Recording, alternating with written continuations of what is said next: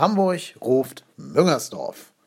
Herzlich willkommen zur 26. Ausgabe von Trotzdem hier, dem Podcast über den ersten FC Köln.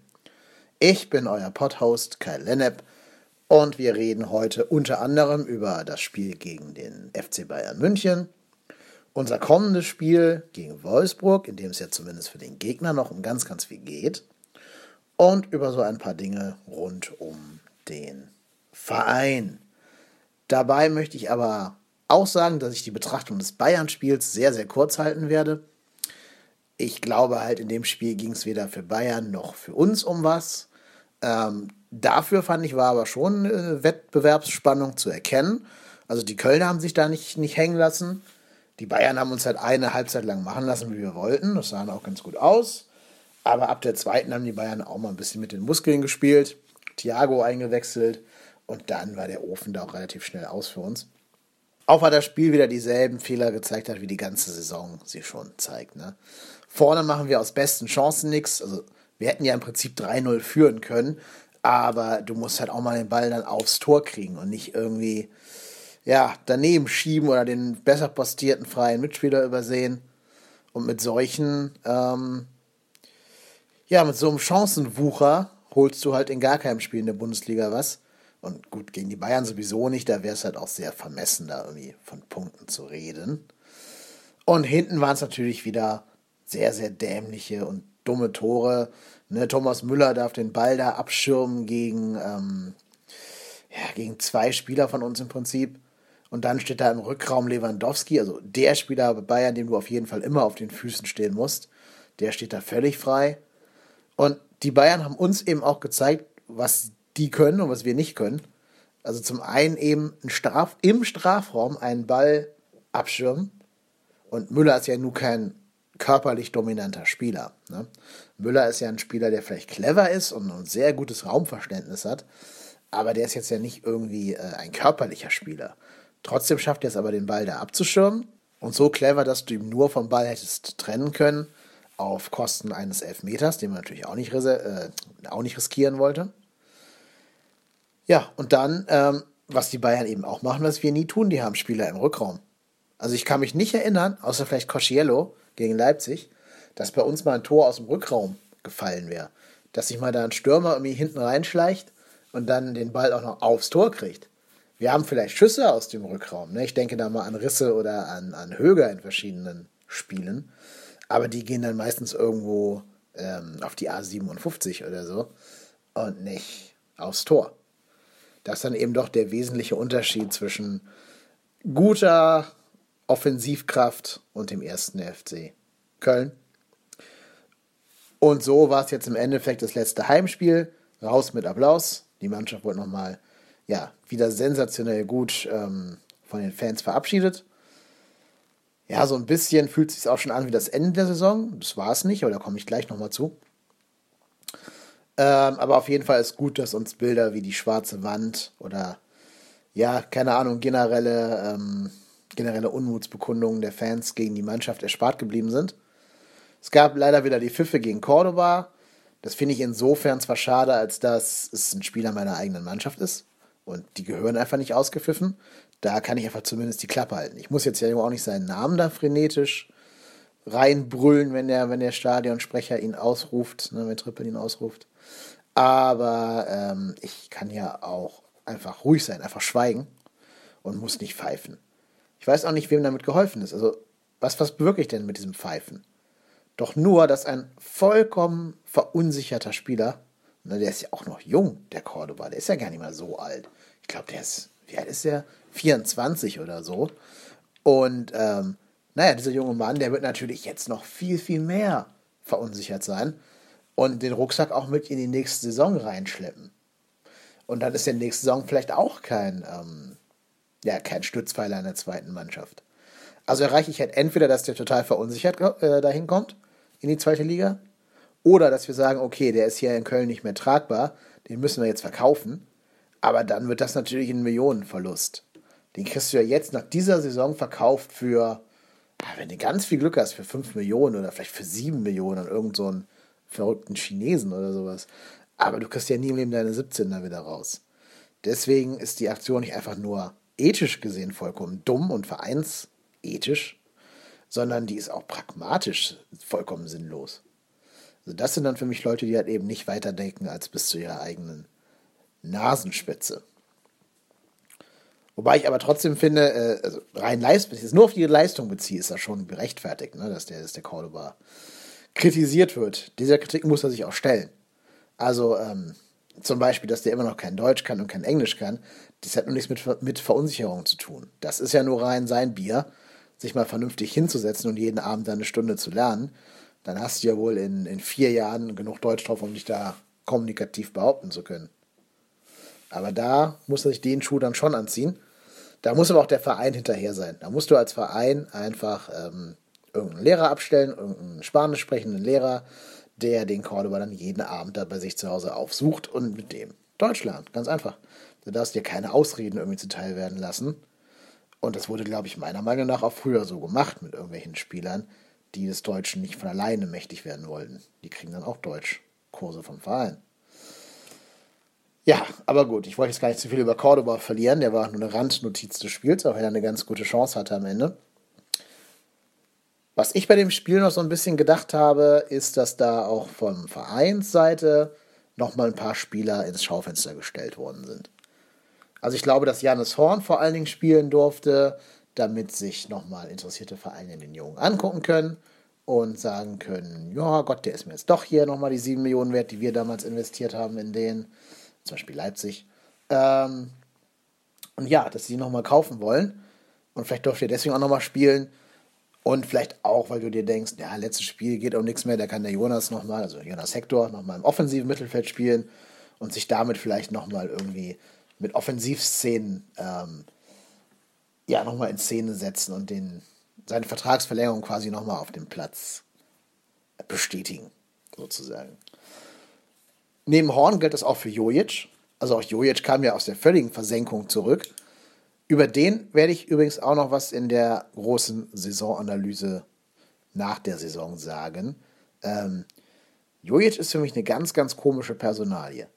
Der war ja eigentlich in der, am Ende der Hinrunde sowas wie unser einziger Leistungsträger. Also der, der echt noch ein bisschen Eier in der Hose hatte und uns da wirklich auch versucht hat rauszuholen aus dem Tal. Das hat nicht immer alles funktioniert, da war auch viel Streuung dabei, aber der hat zumindest da gezeigt, dass er äh, so einer verunsicherten Mannschaft schon eine Art Leitbild sein kann.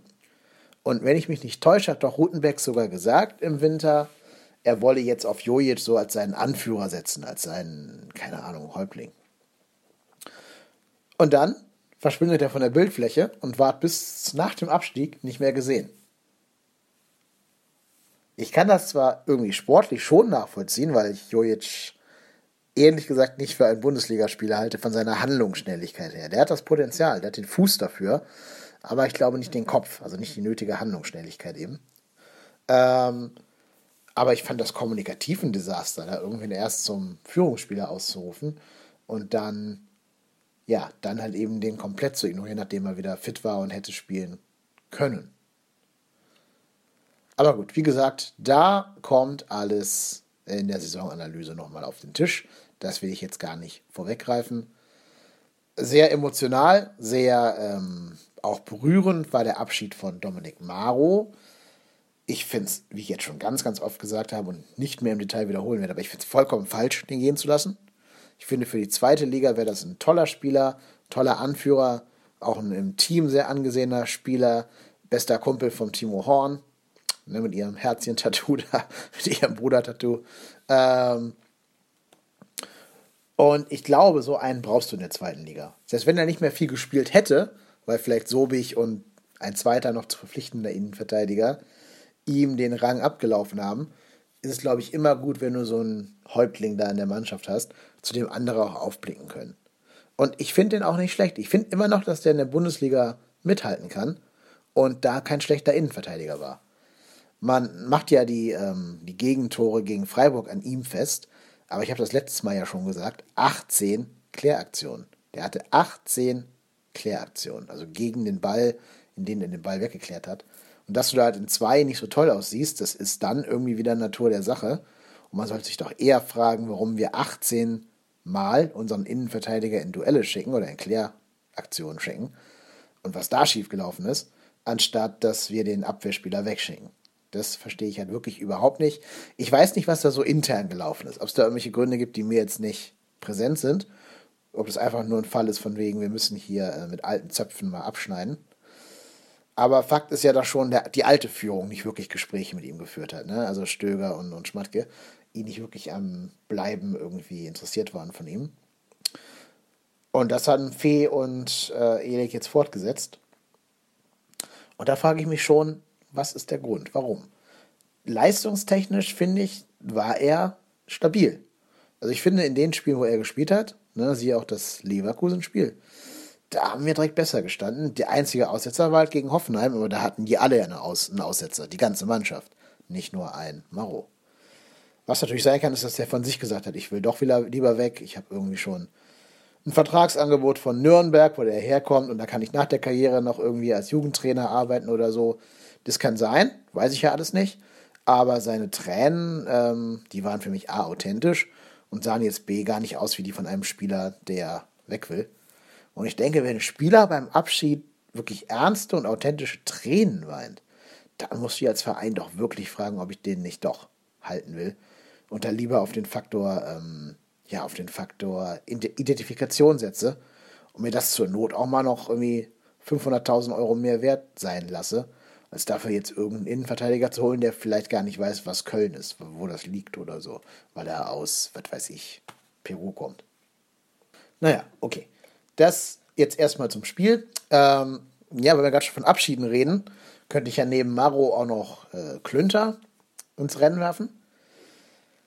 Bevor ich jetzt was direkt zu Klünter sage, kurzer Exkurs. Ich glaube, bis jetzt hat Armin Fee äh, transfertechnisch sehr viel richtig gemacht. Ne, der hat uns einen Simon Terodde geholt, der ja schon sowas wie eine Torgarantie für die zweite Bundesliga darstellt. Der hat uns einen Vachon Cosciello geholt. Und diese ganzen Vertragsverlängerungen hat er ja auch in, in Dach und Fach gebracht. Ne? Die Verlängerung mit Horn und Hector, dass Höger bleibt, dass Risse bleibt. Das hat ja alles Armin Fee zumindest finalisiert. Ich meine, da haben auch die Spieler wahrscheinlich eine ganz große ähm, Rolle dran. Aber naja, Armin Fee zumindest da den, den Deckel drauf gemacht. Und wie gesagt, wie ich finde, zwei wirklich zukunftsträchtige Spieler für die zweite Liga oder auch für die erste sogar, gerade im Falle von Cosciello, äh, geholt. Also das, finde ich, hat er sehr, sehr gut gemacht. Seine Abgänge gefallen mir bis jetzt noch nicht. Wie ich gerade schon für Maro ausgeführt habe, gefällt mir nicht, dass Maro geht. Und genauso fällt mir nicht, dass Klünter geht.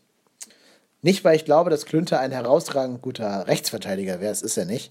Der wird auch in der zweiten Liga Probleme kriegen, wenn da irgendein Spieler halbwegs Geschwindigkeit, oder nicht Geschwindigkeit, aber äh, halbwegs gutes Stellungsspiel hat. Geschwindigkeit ist ja nicht, nicht Klünters Problem, sondern die, die Cleverness fehlt da hinten.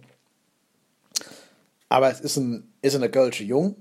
Und ich glaube, wenn du den einfach als Offensivspieler umschulst, wie das ja Rotenbeck eine Zeit lang auch getan hat, dann ist der, glaube ich, als Risseersatz gar nicht mal verkehrt. Gerade Risse ist ja auch verletzungsanfällig. In der zweiten Liga wird es auf die Knochen gehen, das ist ja auch kein Geheimnis. Und da glaube ich, wäre es schon gut, wenn du noch einen, ja, eben einen Kölsche Jungen in der Hinterhand hast, einen Spieler, der auf dem Niveau der zweiten Liga, glaube ich, schon ähm, uns da rechts Impulse geben kann. Mehr und besser als ein Christian Clemens, das in der Lage war zu tun, jetzt in dieser abgelaufenen Rückrunde.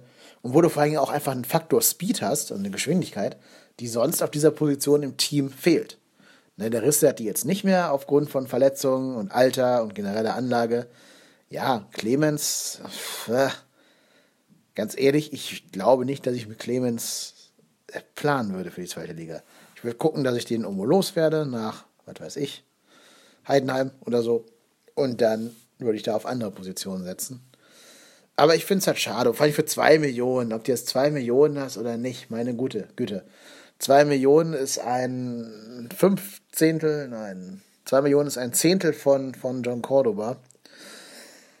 Ah, und dann hätte ich schon eher einen Spieler genommen, der sich mit Verein und Mannschaft identifiziert, der uns da bestimmt hätte helfen können.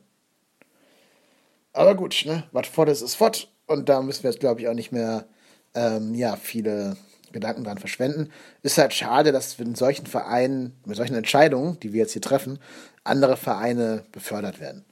Also wer auch immer sich einen Maro holt, der hat auf jeden Fall in der Innenverteidigung an Qualität gewonnen. Da wird irgend so ein Verein wie, weiß ich nicht, Augsburg, Hertha oder halt echt Nürnberg, wie ich gerade schon sagte, die Hand aufmachen und sagen, vielen Dank, jetzt stehen wir da hinten direkt mal ordentlich stabiler. Ja, gut. Ähm, mehr gibt es in Ab Abgängen noch nicht zu sagen, weil noch keine weiteren feststehen. Ein paar bahnen sich ja an. Also ich glaube nach wie vor nicht, dass Leo Bittencourt oder ähm, Dominik Heinz zu halten sind. Aber da sprechen wir drüber, wenn es final ist. Dann, wo wir gerade zum Thema Spieler schon so beschäftigt waren, können wir mal über die Aufstellung für nächstes Spiel reden gegen Wolfsburg. Das ist ja ein Spiel, wo du als FC-Spieler vermutlich oder als jeder andere Bundesligaspieler vermutlich überhaupt keinen Bock drauf hast. Für dich geht es um nichts mehr, nada, null, niente. Du kannst da nicht irgendwie so ein Mainz-Feeling haben wie im letzten, äh, am letzten Spieltag der letzten Saison. Aber du musst eine eklige Auswärtsfahrt machen nach, nach Wolfsburg in so ein ja, schäbiges Scheißstadion. Ähm, und spielst gegen einen Gegner, für den es um Leben oder Tod geht. Also im fußballerischen Sinne, ne, um Tod oder Gladiolen, wie der Van Gaal das nennen würde. Ähm, ein Gegner, der irgendwie den Klassenerhalt schaffen muss oder zumindest den Relegationsplatz gegen dich klar machen kann. Das ist super undankbar, weil egal was in diesem Spiel passiert, wenn du nicht gewinnst, hat es immer einen faden Beigeschmack. Egal wie gut du spielst oder wie viele Chancen du verballerst oder ob du vom Schiedsrichter vielleicht benachteiligt wirst oder so. Am Ende wird es immer heißen, hier der erste FC Köln hat nicht Vollgas gegeben und war der Verein, der den HSV letztlich in die zweite Liga geschossen hat. Was natürlich völliger Bullshit ist, weil der einzige Verein, der den HSV in die zweite Liga schießt, ist der HSV. So. Aber der HSV spielt ja gegen Gladbach. Und Gladbach halte ich ehrlich gesagt für eine Truppe, der so ein bisschen der Kompass abhanden gekommen ist. Die waren für mich immer schon sehr, sehr abhängig von Einzelspielern. Das waren zuvor ähm, Raphael, davor vielleicht mal ein Reus oder ein Marien in den Jahren davor, jetzt zuletzt Lars Stündel. Und wenn dieser eine Spieler ausfällt, dann haben die meistens keine Alternative mehr, um noch irgendwie Spiele ja, in derselben Dominanz bestreiten zu können, wie wenn diese Spieler eben in Form sind und spielen können. Äh, das meine ich gar nicht groß als Vorwurf, das ist bei uns ja genauso. Wir sind ja auch vollkommen abhängig gewesen von Modeste und ohne Modeste sind wir sogar abgestiegen. Das würde Gladbach wohl ohne Stündel eher nicht passieren. Das ist für mich aber keine Mannschaft, die dagegen halten kann, wenn der HSV Vollgas gibt und für die es noch um alles geht. Und der HSV scheint mir zumindest moralisch intakt zu sein, jetzt wo Titz der Trainer ist. Und die werden Gladbach, glaube ich, schlagen am nächsten Spieltag. So, und wenn der HSV die geschlagen hat, dann kommt es automatisch auf uns an, was passiert. Wenn wir seriös spielen ähm, und irgendwie, wie auch immer, gegen Wolfsburg gewinnen sollten, dann wäre der HSV nochmal auf den Relegationsplatz gesprungen. Sollten wir ein Remis holen oder gar verlieren gegen Wolfsburg, dann wäre der HSV zum ersten Mal in seiner Bundesliga-Historie abgestiegen. Wie ich finde, übrigens auch zu Recht. Also ich finde, sowohl Wolfsburg als auch Hamburg würden vollkommen zu Recht absteigen, wenn ich mir da die ganzen Management, Transfer und Entscheidungsfehler ansehe, die da so gemacht worden sind. Die finde ich bei weitem nicht kleiner als die Fehler, die bei uns gemacht worden sind. Und wenn wir runter müssen, finde ich es eigentlich nur gerecht, wenn andere Vereine die gleiche Fehler machen, auch das gleiche Schicksal ereilt. Also das soll gar nicht irgendwie irgendeinen Verein bevorzugen. Ich habe ja auch schon gesagt, für mich persönlich ist es schön, wenn Hamburg absteigt, weil ich dann ein Heimspiel mehr habe. Aber das interessiert die Spieler des ersten FC Köln vermutlich herzlich wenig. Die Sache ist die, du musst jetzt sehr viele Dinge bedenken für dieses Wolfsburg-Spiel. Ich könnte mir halt vorstellen, wenn das ein Spiel wäre, in dem es um nichts mehr geht, also auch für Wolfsburg um nichts mehr ginge, wenn das jetzt ein Spiel zum Beispiel gegen äh, Augsburg oder Bremen wäre, für die alles schon gelaufen ist, dann sähe unsere Startaufstellung vielleicht anders aus. Jetzt gegen Wolfsburg musst du genau abwägen, ob du wirklich mit der allerbesten Elf aufläufst oder ob du ein paar verdiente Spieler, die halt mental wahrscheinlich alle vollkommen am Ende sind bei uns, ob du die Spieler nicht vielleicht schon in den Urlaub entlassen hättest, wenn es für den Gegner um nichts gegangen wäre. Zum Beispiel gerade so ein Timo Horn, finde ich, der sieht super urlaubsreif aus. Der hat so viel Enttäuschung im Gesicht und so viel Bitterkeit in der Stimme, wenn er über die Spiele spricht, weil er natürlich auch seit 34 Spieltagen von seiner Vordermannschaft im Stich gelassen worden ist. Ich glaube, ehrlich gesagt, dem täte es gut, wenn er jetzt schon in den Urlaub dürfte Und ich fände es auch immer schön, wenn Thomas Kessler einmal pro Saison spielen darf. Gerade weil das ein super loyaler, super ehrbarer zweiter Torwart ist. Ich glaube, in der Mannschaft sehr, sehr angesehen. Super Typ, auch auf St. Pauli noch sehr beliebt, wenn ich da mit, Pauli-Fans rede. Nicht immer auf seine sportliche Leistung bezogen, aber so auf ihn als Typen, da lässt keiner irgendwie ein böses Wort drauf kommen. Ähm, und deswegen fände ich es cool, wenn Kessler noch ein Spiel machen dürfte diese Saison. Auch so als, als ja, Gratifikation, als Belohnung für loyales Verhalten. Aber jetzt, wo es halt ne, bei Wolfsburg um alles geht, glaube ich, dass du solche Geschenke nicht machen kannst. Deswegen spielt vielleicht auch nicht ähm, Cordoba von Anfang an, dass du sagst, der kann sich noch mal ein bisschen auf der Bundesliga-Ebene beweisen und kriegt mal 90 Minuten Zeit, um sich zu beweisen. Du kannst vielleicht auch nicht noch mal einen der Jugendspieler noch mal ranführen, ähm, ne? also sei es, sei es irgendwie Bissek oder äh, Fürich oder so, dass die noch mal ein bisschen Bundesliga-Luft schnuppern dürfen. Jedenfalls nicht von Anfang an. Sollte Wolfsburg irgendwann 3-0 führen oder wir irgendwann 3-0 führen, was ich beides nicht glaube, dann ähm, kann es vielleicht noch irgendwen bringen. Aber die werden auf jeden Fall die Hände ein bisschen gebunden, ja, so Geschenke an Spieler zu verteilen oder Jugendarbeit, Aufbauarbeit zu leisten im Jugendbereich, eben weil es für Wolfsburg noch um alles geht. Ähm, und deswegen wirst du wahrscheinlich mit der besten Elf auflaufen. Also beste Elf vielleicht plus Horn und, und Clemens oder sowas. Ähm, also Jannis Horn war natürlich, ne? nicht, nicht Timo Horn, das ist hoffentlich klar. Ähm, ja, und deswegen gehe ich davon aus, dass das Spiel zumindest seriös vom FC Köln angegangen wird. Also ich kann, glaube ich, alle HSV-Fans beruhigen. Wir werden dieses Spiel nicht abschenken. Das kann ich mir beim besten Willen nicht vorstellen. Ich glaube, dafür ist unsere Mannschaft charakterlich gar nicht äh, geeicht, Spiele abzuschenken. Es war jetzt immer die Rede davon, dass wir in Würde absteigen wollen. Und Würde heißt für mich nicht, dass du gegen die einzige Mannschaft in der Bundesliga, die noch schlechter ist als du von der aktuellen Verfassung her, dass du gegen die dich abschlachten lässt. Das glaube ich also nun wirklich nicht. Ich glaube, der FC Köln wird da schon mit vollem Elan reingehen. Was ich den HSV-Fans aber auch mit auf den Weg geben muss, habe ich auch bei Twitter geschrieben. Selbst wenn wir da mit voller Kapelle spielen wollen, wir können ja nicht einfach so einen Schalter umlegen und gegen Wolfsburg gewinnen. Wir sind dann nur auch eine super, unfassbar schlechte, schlechte, schlechte Mannschaft, schlecht in Form seiende Mannschaft, sagen wir so. Ähm, und wir können ja nur auch nicht uns über, überlegen, ob wir jetzt gegen Wolfsburg gewinnen wollen oder nicht. Wir sind hier nicht Bayern München, die einfach nur Thiago einwechseln müssen und dann läuft das schon. Also, selbst wenn wir ja gegen Wolfsburg gewinnen wollen und da alles geben, alles reinhauen, vermute ich mal, dass es wie immer läuft. Wir gehen mit 1-0 in Führung, verdaddeln die Chance zum 2 und 3-0 und fangen uns hinten ein, zwei Slapstick-Gegentore. Das Einzige, was nur auch ist, ist, dass Wolfsburg ja auch zu doof ist, um solche Slapstick-Gegentore zu schießen. Also selbst wenn wir da irgendwie mit drei Mann über den Ball hauen und Timo Horn schon in der anderen Ecke liegt, dann fehlt mir bei Wolfsburg ja auch der eine Spieler, den Ball dann irgendwie ins kurze Eck schieben kann.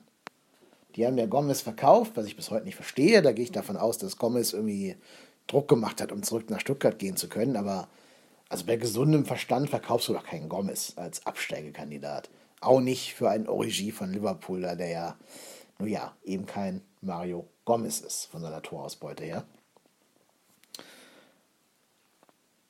Und wenn ich das alles in Berücksichtigung ziehe, ne, also wenn ich davon ausgehe, dass der FC Köln zu doof ist, um Wolfsburg zu besiegen, und Wolfsburg zu doof ist, um die Fehler des FC Köln auszunutzen, dann gehe ich von einem müden, matten und grauem Unentschieden aus. Die schlechte Nachricht ist eben nur für den HSV, dass das für Wolfsburg reichen würde, um die Relegation zu erreichen. Insofern kann ich da den, den HSV-Fans keine, äh, keine Hoffnung machen. Das Einzige, was mir vielleicht, wenn ich jetzt HSV-Fan wäre, noch so ein bisschen als Hoffnungsschimmer erscheinen würde, ist, dass vielleicht die Mannschaft, also der FC Köln, jetzt zum allerersten Mal das einzige Spiel hat, wo sie komplett befreit und ohne Druck aufspielen können. Äh, gegen Bayern war das auch zwar schon der Fall, aber die Bayern sind halt die Bayern. Da kannst du auch, wenn du befreit aufspielst, keinen Sieg holen. Aber wenn du wie gegen Bayern, also gegen Wolfsburg spielst in der ersten Halbzeit und da die Tore halt einfach machst, anstatt den Ball vorbeizuschieben, dann kannst du das FC Köln da auch relativ entspannt gewinnen, wenn vielleicht dieser Rucksack abfällt. Ne? Wenn du diesen, diesen psychischen Ballast nicht mehr hast. Dass du unbedingt jetzt gewinnen musst, dass die ganze Stadt auf dich guckt wegen der Erwartungen und so weiter und so fort. Das wäre vielleicht das Einzige, was ich den HSV-Fans so als Hoffnungsschimmer mit auf den Weg geben kann. Aber dadurch schießen wir halt auch keine Tore. Ne? Leider haben wir auch keinen Spieler, der uns Tore garantiert. Tirode macht es vielleicht für die zweite Liga, aber nicht für die erste, diese Garantie sein. Insofern glaube ich, wie gesagt, dröges, langweiliges Unentschieden. So, ich bin doch ein bisschen überrascht, dass es jetzt wieder äh, 26 Minuten gedauert hat. Ich dachte, das wäre eine ganz, ganz kurze Podcast-Folge, weil es über das Bayern-Spiel nicht viel zu reden gab. Aber jetzt haben wir doch noch ganz gut Sendezeit gefüllt. Und ich möchte abschließen mit zwei ähm, Hinweisen. Hinweis Nummer eins: Es wird uns demnächst auch auf YouTube geben. Der trotzdem hier Podcast wird einen eigenen YouTube-Kanal bekommen und dort ähm, und dort werde ich diese Audio-Podcasts eben auch hochladen. Also als reines Audio. Ich werde ja keine Bilder zu benutzen, denn ich habe auch keine Bilder, die ich benutzen dürfte, ähm, rein rechtlich gesehen. Und ich habe auch keinen Content, der es irgendwie rechtfertigen würde, ihn zu verbildlichen. Das mache ich vielleicht mal in ganz, ganz seltenen Ausnahmefällen, wenn ich irgendeine Situation irgendwie erklären möchte, dass ich versuche, die irgendwie, ja, wie auch immer, ne, irgendwie an Bilder zu kommen oder keine Ahnung, sie nachzustellen mit, mit so äh, Taktiktafeln oder weiß der Geier was. Aber das ist jetzt kein Projekt, worauf ich mich verlassen würde an eurer Stelle. Das würde in sehr, sehr kleinen Ausnahmefällen vielleicht passieren. Nein, YouTube ist nur für die Leute, die nicht wissen oder nicht wollen, die das den Podcast ähm, mit einer Podcast-App am Handy oder sonst was hören oder am PC, sondern die es vielleicht, keine Ahnung, auf Smart TV strömen wollen oder ähm, ja, was weiß ich, auf der Arbeit gibt es nur YouTube auf dem Rechner oder so, keine Ahnung. Also vielleicht gibt es ja Leute, die YouTube erreicht und die mit dem Format Podcast was anfangen können, aber eben nicht mit dem technischen Begriff des Podcastes arbeiten wollen. Ähm, aber gut, das wird sich zeigen und sollte es da gar keine Interessen geben, keine Aufrufzahlen, dann wird der Kanal auch wieder eingestellt. Sobald der Kanal online ist, verlinke ich ihn auf Twitter, also haltet den Twitter-Account im Auge und äh, folgt ihm gerne, wenn ihr da Updates bekommen möchtet. Der Kanal heißt trotzdem hier bei Twitter, twitter.com slash trotzdem hier. Und eine zweite Empfehlung, die hat jetzt nichts mit mir zu tun, aber die möchte ich euch vermutlich sehr ans Herz legen. Ich werde sie jetzt gleich erst hören. Ich habe sie auch noch nicht hören können. Aber der Max vom Rasenfunk, der macht ja auch ein Format namens Kurzpass, wo er ähm, ja in so, so kürzeren Gesprächen Interviews führt oder sich einzelnen Themenbereichen widmet. Und der hat einen Kurzpass gemacht mit Thomas Bräuch. Ja, Thomas Bräuch kennen wir ja auch noch. Der Held des letzten Aufstieges. Damals, ich glaube 2000, wann war das denn? 14, ne? 13, 14? Wo wir aufgestiegen sind. Wo er nach Lungenkollaps äh, direkt wieder gespielt hat gegen den Rat aller Ärzte. Und so für vier, fünf Spiele der große Held in Köln war. Was du als Spieler mit klapperer Vergangenheit erstmal schaffen musst. Leider hat es dann eben auch in der ersten Liga nicht mehr gereicht für ihn, weil wir auch, ähm, ja, seine Position gab es dann nicht mehr im System. Und für die Position, die er hätte spielen können, haben wir äh, einen anderen Spieler geholt, nämlich Martin Lanik, der damals so ein bisschen als der neue Ballack gehandhabt wurde. Aber daran sehen wir, ähm, ist er wohl nicht ganz geworden. Naja, und wer es nicht weiß, was das Thomas Bräuch geworden ist, Thomas Bräuch ist dann ja nach ähm, Australien gegangen und hat in Australien so ein bisschen seine zweite, seine zweite Heimat gefunden und ist da als Fußballer sehr, sehr anerkannt. War, glaube ich, dreimal australischer Fußballer des Jahres. Und über den gibt es auch eine ganz tolle Doku, die kennt ihr ja bestimmt eh alle, aber ich äh, erwähne sie trotzdem hier mal hier, hier mal an dieser Stelle, nämlich ähm, Tom meets Sisu. Das ist ein Film von, von Aljoscha Pause, den ich wirklich nur jedem empfehlen kann, sich anzugucken.